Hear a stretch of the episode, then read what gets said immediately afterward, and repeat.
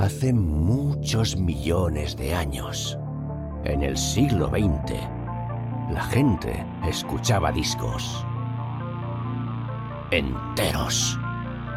Y a veces se los prestaban y luego hablaban de ellos. Con ustedes, Disco Prestado con Marca Liana.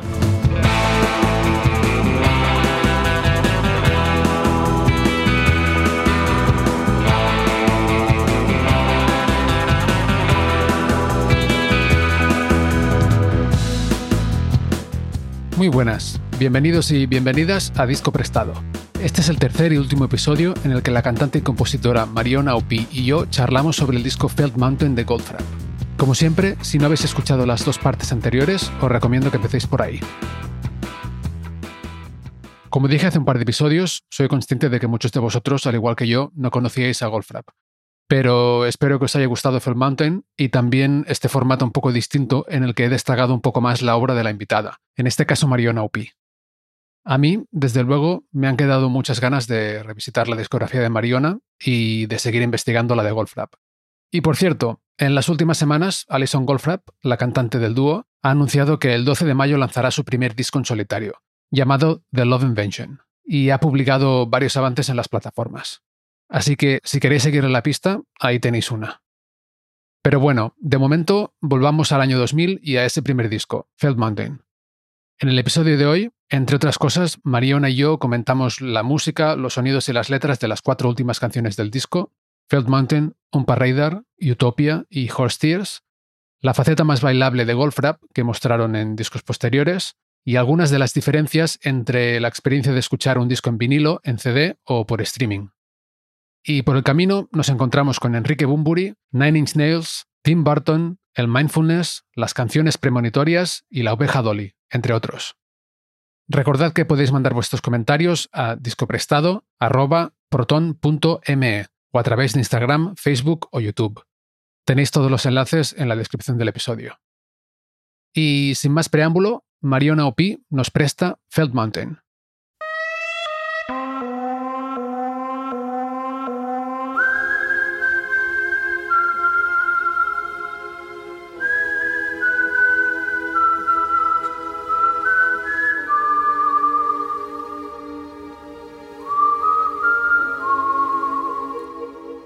Bueno, pues, eh, ¿qué te parece si seguimos con la canción que da título al disco? Felt Mountain, como hemos dicho, montaña de fieltro.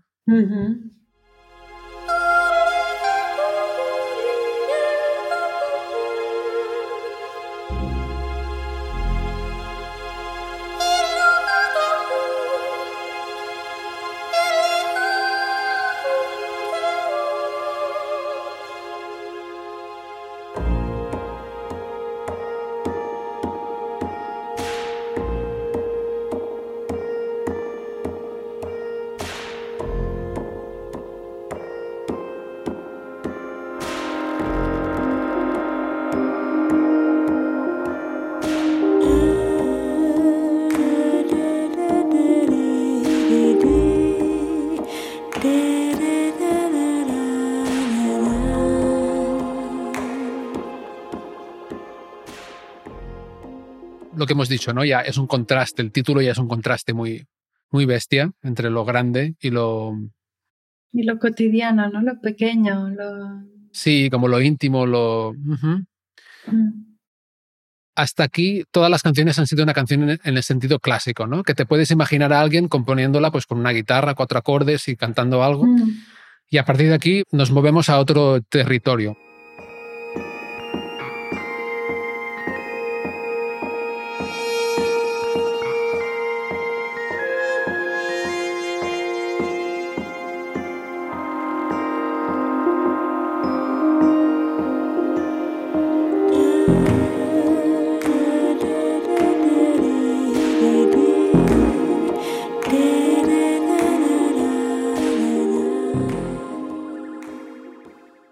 Para quien lo tenga en vinilo, es la primera canción de la segunda cara. Que esto es algo que en la época en que el vinilo ha sido más importante se ha pensado siempre mucho, ¿no? Sí. cómo se parte. En este caso igual no se pensó tanto porque pensaban venderlo en CD más. Sí, es una complicación más a la hora de hacer el orden del disco, que es algo que siempre es, es complejo, ¿no? Hacer el orden del disco.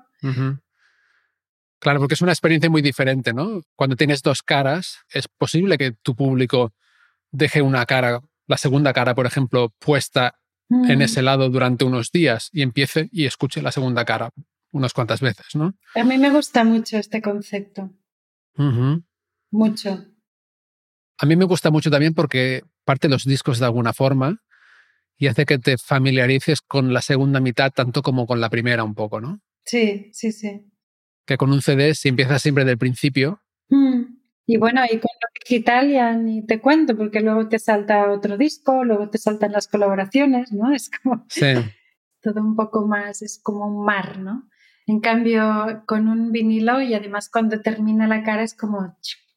Es como que, que, que lo piensa, ¿no? ¿Tú escuchas más vinilo que CD ahora? ¿O que streaming? No, ahora escucho streaming, básicamente. CD no tengo y vinilo tenemos, pero en las catacumbas. Hay que ir a rescatarlo. Pero me parece súper romántico, súper bonito y el sonido del vinilo es, que hay que decir, ¿no? Es-. A mí me parece que una parte importante de escuchar algo en vinilo o en CD también. O sea, hay una parte en común que es el tener un, un objeto mm, como de meditación Sí, que te ayuda a estar haciendo eso y nada más, ¿no? Como a escuchar, voy a escuchar este disco y el Sí. ponerlo y el tener pues un arte entre las Ujú. manos, ¿no? Una portada, un libreto. Creo que hay algo ahí que... mind- Mindfulness, ¿no? Que eso, Sí. que eso que nos falta tanto ahora mismo, porque te, ahora te, te dispersas al segundo. Sí. Mm. Claro, tenemos distracciones por todas partes, ¿no? Y es, Sí. es difícil cortarlas. Yo lo que hago a veces, yo tengo mi colección de CDs, al vinilo no llegué a entrar porque cuando resurgió yo estaba viajando un montón y no, no llevaba nada. Entonces, claro, me enganché al streaming muy rápido por eso. Y luego aparte es una inversión muy bestia, ¿no? Sí, es una inversión, porque tienes que ir haciéndote la colección, ¿no? Sí. Entonces yo lo que hago es tengo mi- mis CDs, algunos antiguos y otros más que he adquirido últimamente como este. Y a veces lo que hago es me lo pongo en streaming, pero desconecto, o sea, no se me, no se me puede llamar, no miro, o sea, dejo el móvil mm, no cerrado por molestar. ahí, Sí, no molestar, todo tal, y lo que hago es mirarme el... Lo escucho, ¿no? Y bueno, a ratos pues cierro los ojos, a ratos me miro un poco el, el libreto y, me- y lo vuelvo a mirar Ujú. hay eh, ese factor, ¿no? En el formato físico, sea el que sea, sí. que es interesante, ¿no? Te concentra un poquillo. Es solo apto para románticos. Sí. Y luego, claro, cuando miras otra vez un libreto de cuando te pasabas el día escuchando eso, Sí, te da como... ¡pum!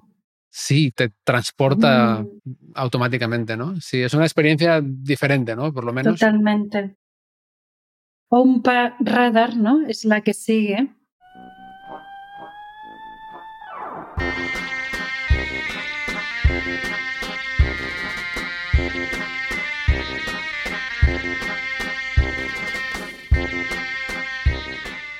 Que tampoco es- sé qué quiere decir Ompa Radar. No, no tengo ni idea. Mm, Yo creo que es eh, ya surrealismo Ah, vale. puro y duro. Pero bueno, un radar es radar, ¿no? Y umpa yo creo que se refiere justamente al estilo de música en que está hecho la canción, ¿no? Vale. El umpa, pa, umpa, pa, este tipo de ritmo y de los arreglos como medio circenses, ¿no? De vientos de metal. Y de hecho suena como así, ¿no? Es como una especie de marcha circense de pesadilla, ¿no? Del infierno.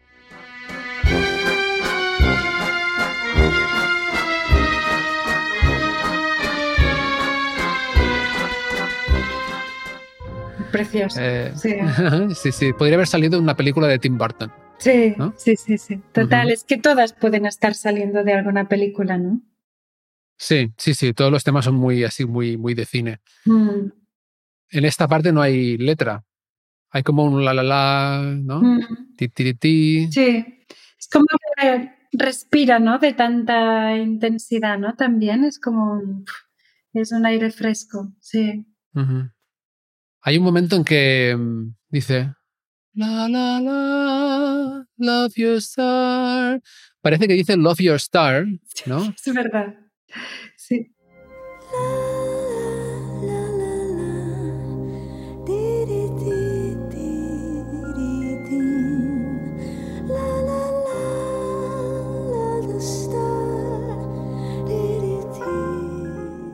Pero en realidad esta canción se supone que no tiene letra. O sea, en el libreto no sale letra. Si lo buscas ahí en, por internet, pone instrumental.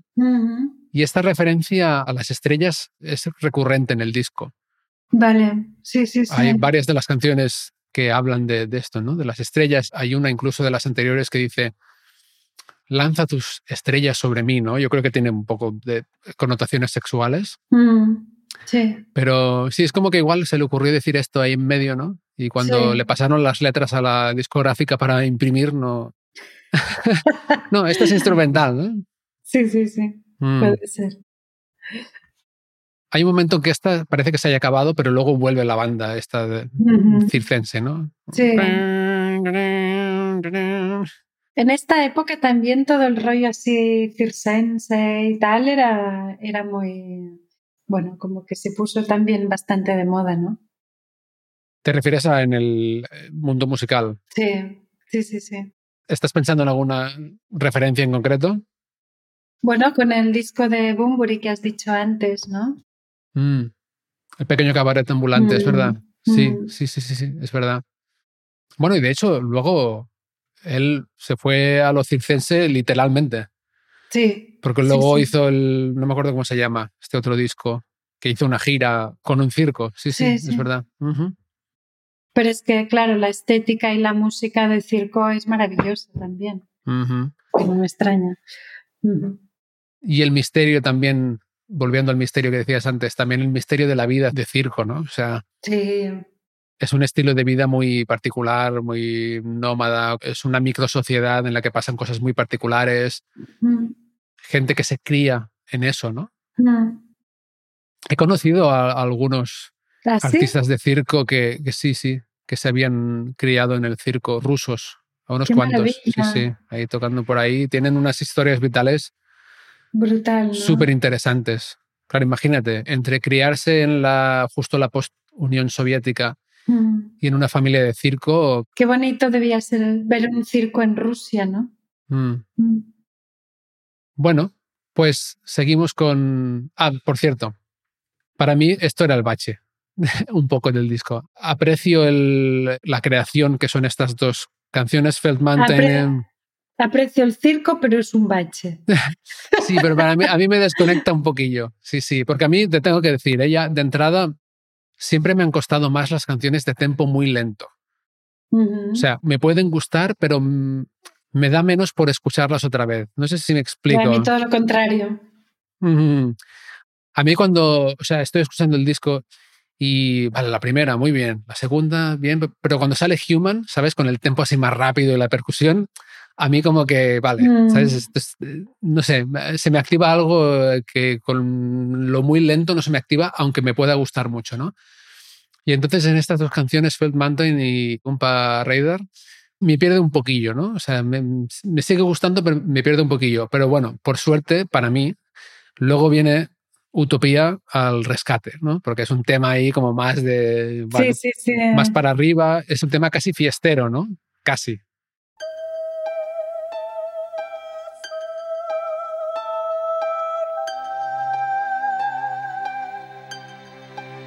It's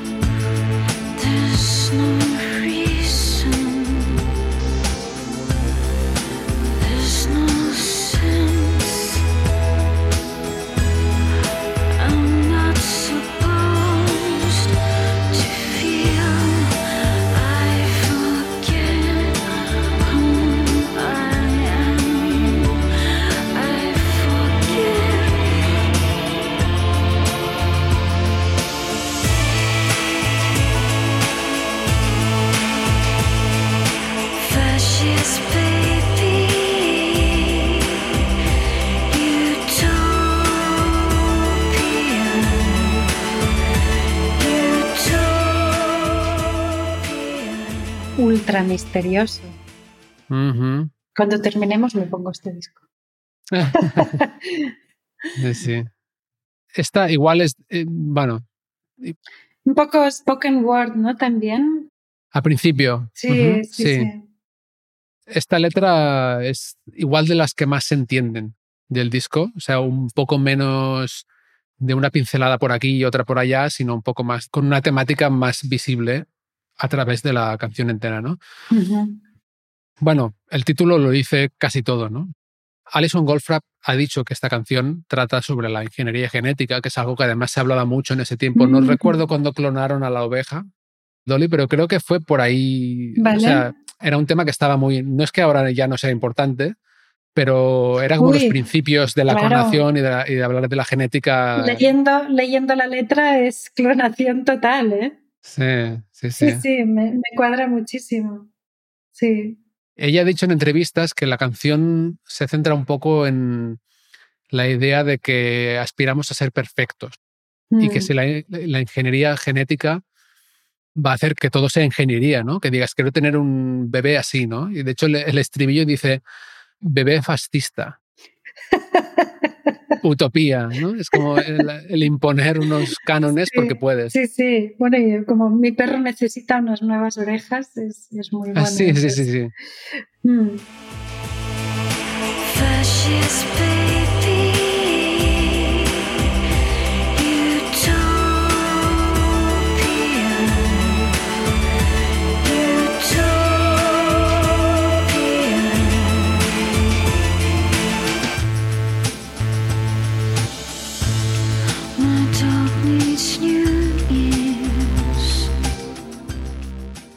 De hecho, esta la traduje entera. Si quieres, te la leo directamente. Sí. Como mi traducción así un poco rápido. ¿eh?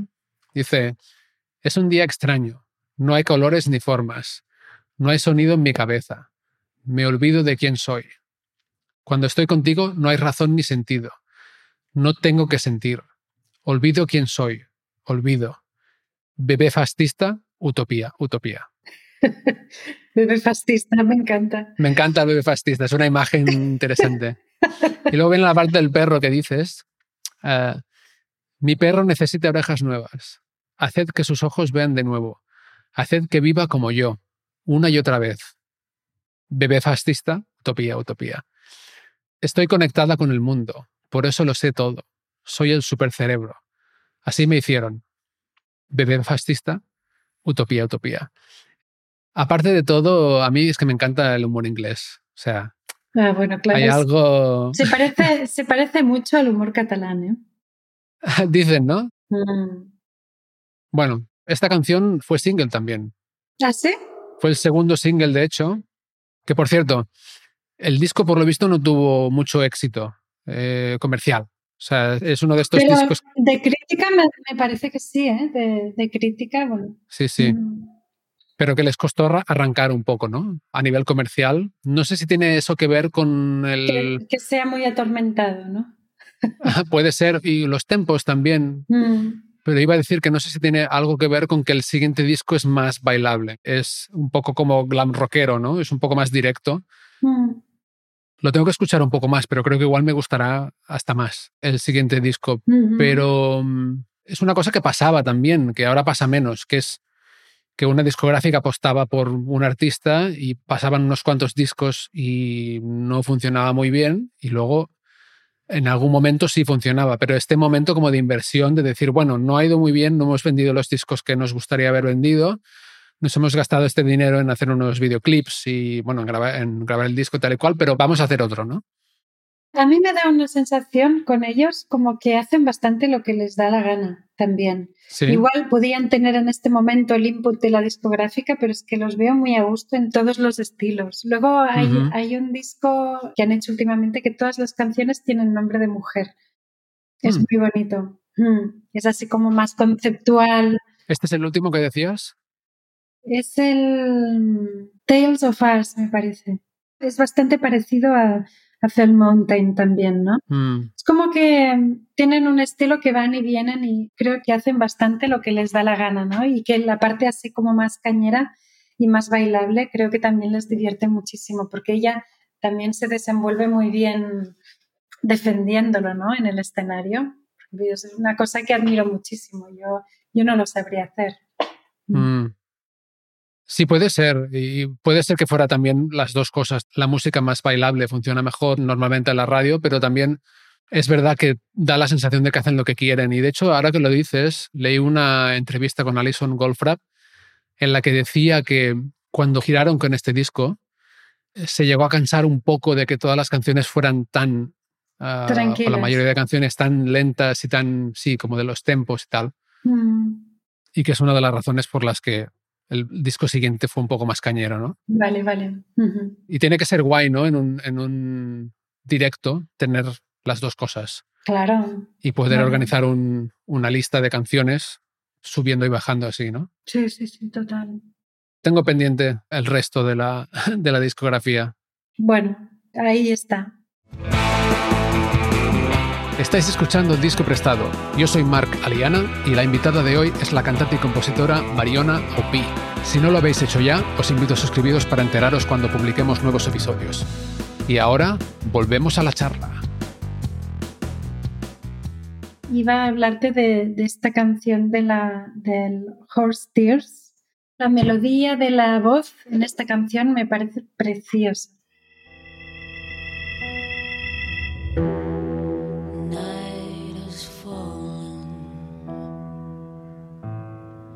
mute and cold. My horse is crying.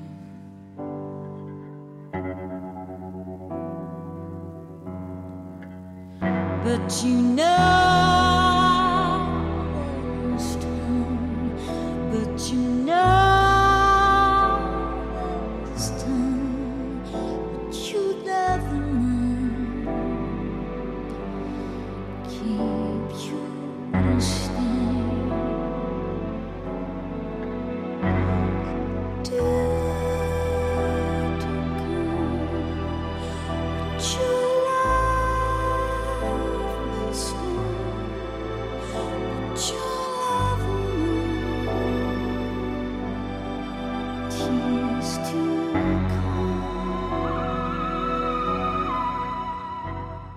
Cómo se le ha ocurrido esta melodía, ¿no? Parece como si fuera primero una melodía de un instrumento y luego le ha puesto la voz.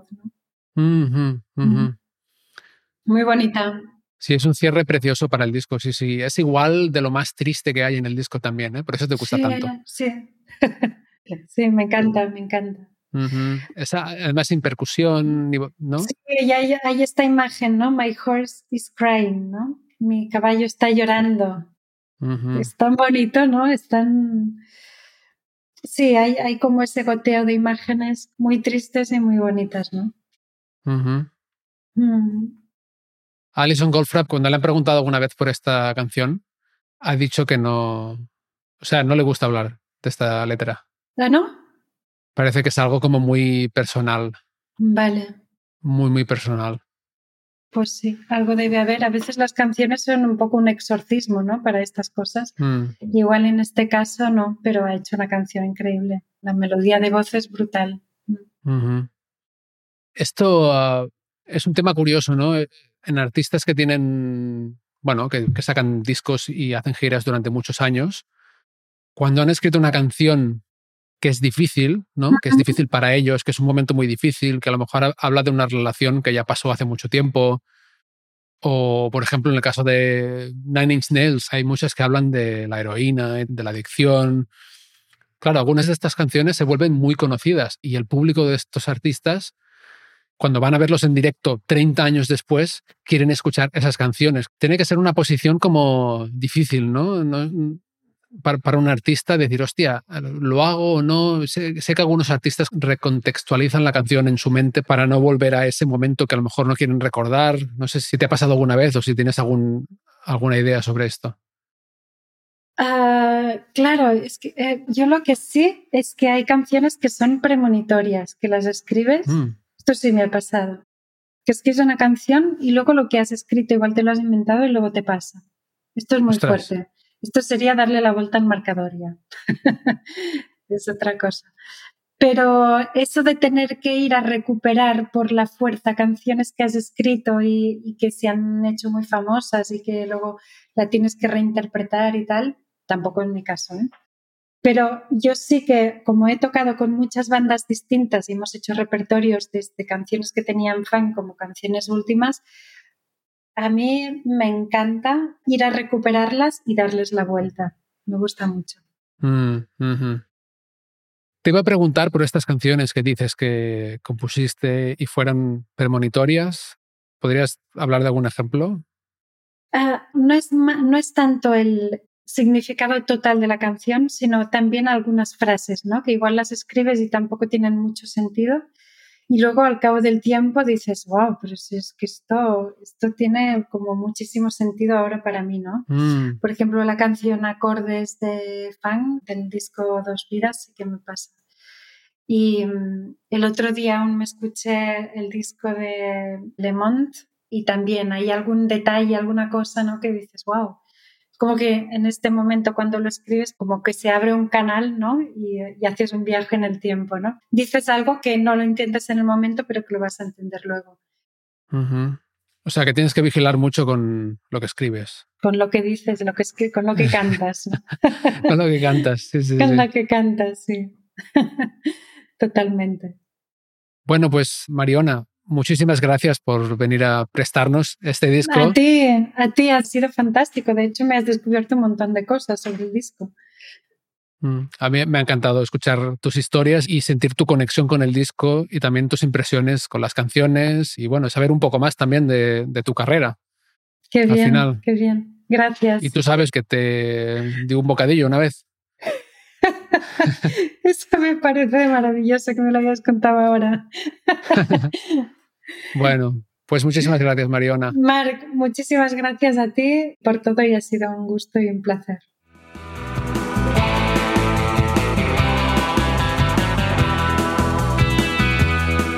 Y hasta aquí los tres episodios de Disco Prestado que hemos dedicado a Felt Mountain, con Mariona Opi. El próximo jueves, el teclista y productor musical Quique Serrano, ex teclista de Jarabe de Palo, nos prestará Selling England by the Pound, el álbum clásico de la época más progresiva de Genesis con Peter Gabriel al frente. Recordad que si queréis recibir un email cada vez que desenfundemos un nuevo disco prestado, es decir, cada tres o cuatro semanas, podéis suscribiros a la lista de correo yendo a discoprestado.com. Y nada, eso es todo por ahora. Hasta el próximo jueves, muchas gracias, salud y buena música.